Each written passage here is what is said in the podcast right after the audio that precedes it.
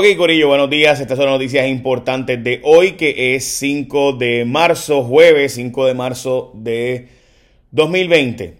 Para arrancar, debo decir que eh, el retiro de Luis Francisco Ojeda me, me, toma por sorpresa. Escribí una columna sobre eso ayer. Eh, no que no supiera que ya su cuerpo le pedía que se diera un break, eh, pero sí sé que él quería seguir si sé que su mente está eh, dispuesta a continuar denunciando lo que está mal.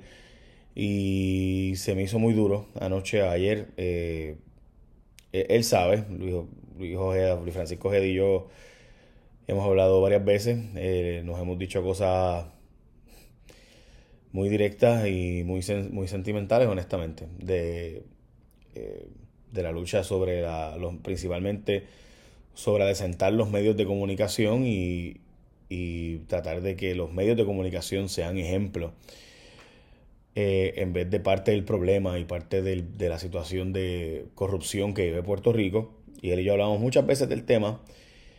Eh, escribí una columna sobre el tema, así que lo voy a dejar ahí, eh, porque francamente si no, pues no, no puedo dar el resto del resumen, pero a él le doy las gracias.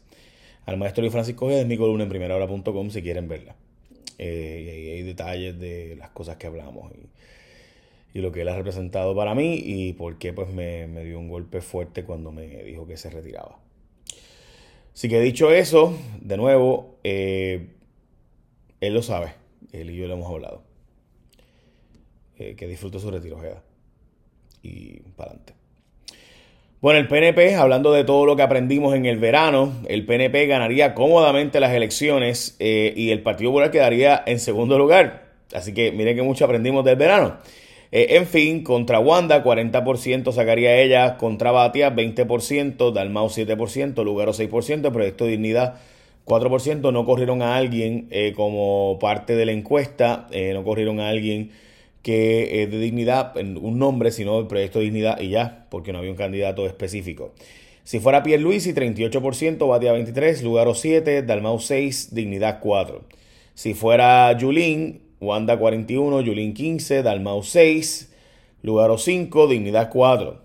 Si es con Pierluisi contra Yulín, 40 Pierluisi, Yulín 14, Dalmau 8, Lugaro 7, Dignidad 4 si fuera contra Charlie Delgado Altieri, ¿verdad? Charlie, eh, que es el candidato popular, con Wanda, Wanda 42, Charlie 20, Lugaro 6, Dalmau 5, Dignidad 4. Si es Pierluisi contra Charlie, 40 eh, Pierluisi, Charlie 19, Dalmau 7, Lugaro 6, Dignidad 4. En síntesis, básicamente el PNP gana con los dos igual, básicamente en esta, estadísticamente parecido o igual. Bueno, un tapón brutal en la PR22, eh, porque a eso de las 4 y 40 de la mañana hubo un accidente donde un carro impactó por la parte posterior a un, eh, un Suzuki aéreo, bendito, chocó un camión y el sujeto que estaba dentro murió. Se está pidiendo y recomendando rutas alternas, pero pues, francamente la autopista está cerrada de eh, Arecibo a de, de Bayamón a San Juan en esa ruta, así que imagínate tú. Eh, hay un empleado que cogieron traqueteando en energía eléctrica, que es una cosa terrible, lo que, porque bendito, la verdad es que, eh, lo, que lo que este sujeto hacía hay que describirlo, porque francamente es una cosa espeluznante. También la cacería de los empleados fantasmas, el plan de ajuste y lo que hacía Abel Nazario, los detalles que salen hoy en ese tribunal. Tú dices, Dios mío, ese hombre no podría administrar ni un carrito de piragua. Hablamos de eso ahora, pero antes de eso, la gente de ASC, cuando tú escoges un seguro compulsorio, tú escogete a ASC como tu seguro compulsorio. Es bien sencillo porque mira, mientras otros van, envían a alguien en lo que se llegue y sabe Dios cuándo llega, con ASC tú puedes ir adelantando todo a través de WhatsApp. Tú tienes la aplicación WhatsApp, pues sacas videos, fotos, lo que sea y lo envías todo a ASC a través de WhatsApp donde un ser humano te va a contestar al 999-4242 787 999-4242 Ah, pero tienes que tener ASC como tu seguro compulsorio. esta gente son especialistas en seguro compulsorio, llevan dedicándose a esto toda la vida y están disponibles 7 días a la semana, 24 horas del día, todo a través de WhatsApp desde cualquier lugar. Tú vas haciendo todo adelantándolo con ASC que ya está ready para servirte a través de WhatsApp. Bueno, lo que les decía, hay un empleado de energía eléctrica que lo cogieron, chequense que lo que lo cogieron, gente. Este sujeto es una cosa espeluznante. le pidió 6 mil billetes a, un, a una persona a cambio de no reportar que tenía un pillo de luz, lo cual le costaría 10 mil dólares. O sea, dame 6 mil y chequense si lo tenía bien mangado la cosa, que hasta le dijo, mira, vete a la cooperativa de ahorro y crédito tal, y ahí te dan un préstamo personal y me da los 6 mil pesos y pues no te, no te choteo de que tienes un pillo y por tanto tenías que pagar 10 mil pesos. así que así de mangado tenía el sujeto el asunto. Eh, bueno, sigue la cacería de empleados fantasmas en el gobierno. Douglas Leff dijo que iba a dar PON un montón de gente. Dice que todavía van a dar PON, pero que todavía están las investigaciones y que sí pueden ser afectadas por las elecciones en que detengan algunas investigaciones. Pero bueno, Douglas Leff eh, presentó al nuevo director del FBI en Puerto Rico, que es un puertorriqueño, dicho sea de paso. Eh, dice que tienen gran cantidad de casos en progreso, que van a haber cargos criminales sobre corrupción y otras cosas en Puerto Rico. Eh, by the way, hay 5 millones de dólares de para la prevención de la campaña del coronavirus. Aumentaron las muertes en China por coronavirus. United Airlines está reduciendo dramáticamente los vuelos, by the way. Eh, ya van más de 3.000 muertes en China. En cuanto a total de casos ya alcanzados, sobre 80.000. Y United va a reducir básicamente 20% de la capacidad de pasajeros en vuelos internacionales y 10% en Estados Unidos. Los chinos son la gente que más está viajando en el mundo. So, ya tú sabes la cantidad de, de personas eh, menos que hay.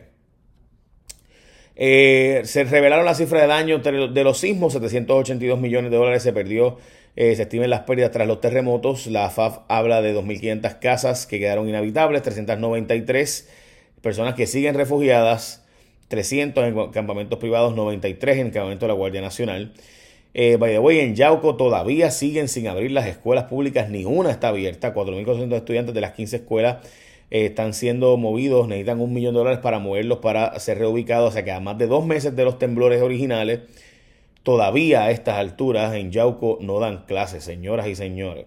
Estos fondos serían destinados para la instalación de más carpas, baños portátiles, lavamanos, equipo escolar y poder remover los estudiantes. En San Germán anda en las mismas, bueno, en fin, todavía un montón de escuelas cerradas.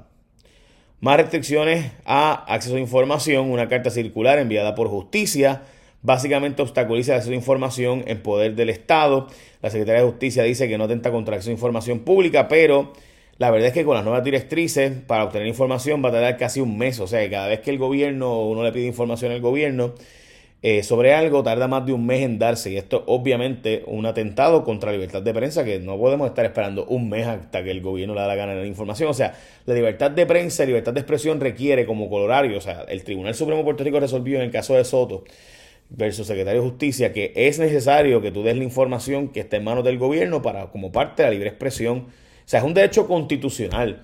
Aguantar la información un mes, lo que hace es pues que congela la controversia pública, congela el que, pues, pasamos al próximo tema y, se chave. Esto es una barbaridad de la Secretaría de Justicia, de verdad que es una vergüenza.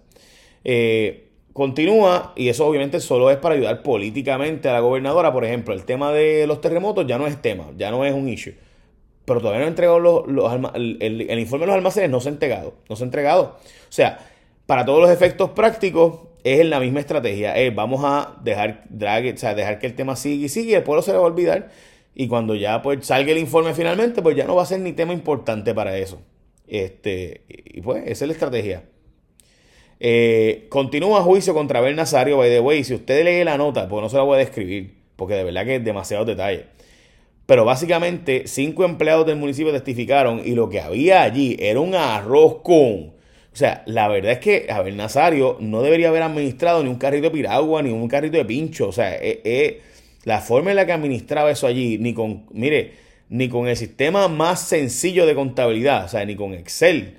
Este, válgame Dios, o sea, este, la forma en la que este sujeto administraba ese municipio muestra que de verdad debería, es una cosa, wow este, bien brutales, bien burda. Y por si acaso, lo que decía ustedes de la estrategia, es, por si acaso, Abel está siendo acusado por malos manejos eh, de contabilidad y falsificación de documentos donde decían que pagaban lo que no pagaban empleados. Bueno, al garete. Recuerden que era el alcalde de Yauco antes de ser senador. Eh, y había un patrón para engañar básicamente empleados al momento de entregarles un cheque por trabajo no pagado. O sea, había un esquema para pagarle menos a gente de trabajo que había hecho. Eh, en fin, desastroso asunto de Abel Nazario. Eh, ayer la jueza Taylor Swain dio paso al plan de ajuste, la razón por la cual no va a discutirlo en detalles porque esto va para largo y eh, básicamente para octubre sería el momento clave Eh, así que falta mucho la discusión pública sobre esto, pero sí es el tema más importante del día. El hecho es que, pues, todos detalles y demás vamos a estar discutiéndolo durante los próximos meses y van a empezar a salir detalles y detalles y detalles ahora. Y finalmente, ese, pues, ese tema me parece bien importante, hay que plantearlo. Y yo, como saben, ayer, pues, Bloomberg se quitó y con eso, pues, básicamente la carrera es Biden versus Sanders. Obviamente dice Warren sigue planteándose como un wildcard si ocurre un broker convention, si la convención no llega a un final con alguien con 1991 delegados, si ninguno de los dos, ni Sanders ni Biden llegan a ese número, pues entonces Warren piensa que puede colarse. Eh, todo el mundo piensa que ella puede ser candidata a vicepresidenta, ella o Kamala Harris. Eso, va a depender de por dónde va la cosa. En síntesis, de nuevo, esas son las noticias más importantes de hoy. Recuerden que cuando tú escoges a ASC como tu compulsorio, Tú puedes hacerlo todo a través de WhatsApp y es bien fácil, es bien sencillo, no tienes que esperar a que alguien llegue y darle saber dos cuantos. So, ya lo saben. De nuevo, tú llamas al, o marcas y envías los mensajes, fotos, videos del accidente, las fotos del documento, lo que sea, al 999-4242, 999-4242 y resuelves el asunto de inmediato con ASC. Pero tienes que coger ASC como tu compulsorio. Bueno, de nuevo, mi columna en primera hora al maestro Luis Francisco Ojeda eh, y su retiro y la sorpresa y francamente por lo que ha significado para mí Luis Francisco Ojeda. Echa la bendición. Bye. Buen día.